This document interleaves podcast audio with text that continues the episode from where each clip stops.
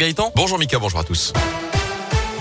Et elle a une les Verts humiliés, Claude Puel écarté. C'est désormais officiel. Le manager général de l'AS Saint-Etienne s'est vu retirer la gestion de l'équipe professionnelle. Le club l'a confirmé hier dans un communiqué quelques heures seulement après la déroute face à Rennes. Humiliation 5-0 dans le chaudron de près de 11 000 spectateurs présents Geoffroy Guichard pour cette 17e journée de Ligue 1 des fans.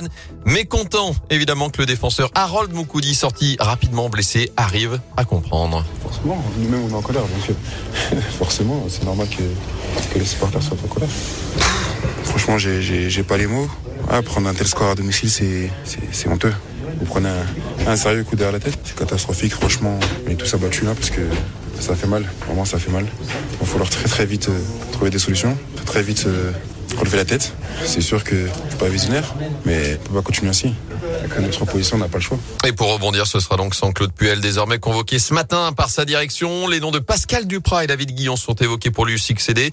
En attendant, selon plusieurs médias, l'entraîneur de la réserve, Razik Neder, et le directeur du centre de formation, Laurent Huard, devraient assurer l'intérim pour préparer notamment le déplacement à Reims. Ce sera ce samedi.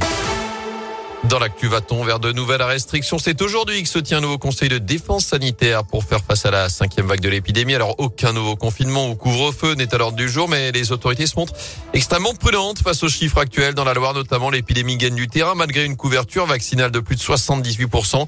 Le taux d'incidence vient d'ailleurs de dépasser ce week-end la barre des 500 cas pour 100 000 habitants, ce qui conduit la préfète à préparer, elle aussi, de nouvelles mesures qui s'appliqueront dès demain. Écoutez Catherine Séguin. Il était prévu de nouvelles mesures. Alors ça tombe exactement euh, dans le même calendrier que celui qui a été choisi euh, par le gouvernement. Et j'ai plusieurs projets de mesures, parmi lesquels l'instauration du pass sanitaire pour entrer dans les marchés de Noël. À partir de mardi, il sera obligatoire et c'est une des pistes à laquelle je crois beaucoup. Le rétablissement du port du masque dans certaines communes où il y a une forte densité de population et des risques là aussi de concentration de personnes. C'est actuellement à l'étude. La question est de savoir à partir de quel nombre d'habitants les communes seront concernées par la réintroduction du port du masque et j'adapterai euh, à la lumière des mesures gouvernementales les mesures qui pourront être prises euh, au niveau départemental. Et notez que dans la Loire, 159 patients étaient hospitalisés ce week- ce week-end à cause du Covid. Le Conseil de défense sanitaire qui se tient donc ce lundi. Au menu notamment des discussions, la vaccination des 5-11 ans. Un calendrier précis pourrait être annoncé après cette réunion. Pour l'instant, la Haute Autorité de Santé recommande seulement la vaccination des 5-11 ans qui présentent un risque de faire une forme grave de la maladie. Ils sont 360 000 en France. En bref, prudence à cause de la neige. Les conditions de circulation sont délicates. Ce matin, sur les hauteurs de la Loire, de la Haute-Loire, on l'entendait dans le trafic, notamment dans le Pilat, mais aussi les monts du Forêt, de la Madeleine ou encore du Lyonnais. En revanche, la situation s'améliore sur la 89. La circulation des poids lourds a été rétablie ce matin entre Clermont-Ferrand et Balbigny. Elle était interdite depuis hier soir. À retenir cet acte de bravoure en Haute-Loire, une employée du bar tabac, le Vergonjon, près de Brioude, a réussi à mettre en fuite deux braqueurs armés hier à la mi-journée.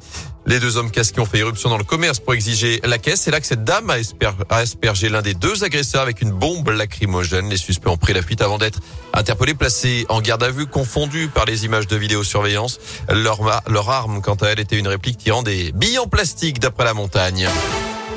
En retour au sport et ça va mieux, beaucoup mieux chez nous. En basket, la belle victoire de la chorale ce week-end, succès 86-82 sur le parquet de Nanterre pour les Rouennais qui alignent une cinquième victoire en 10 matchs. Ils sont désormais septième égalité avant de recevoir Bourg-en-Bresse vendredi à la Halle-Vacheresse.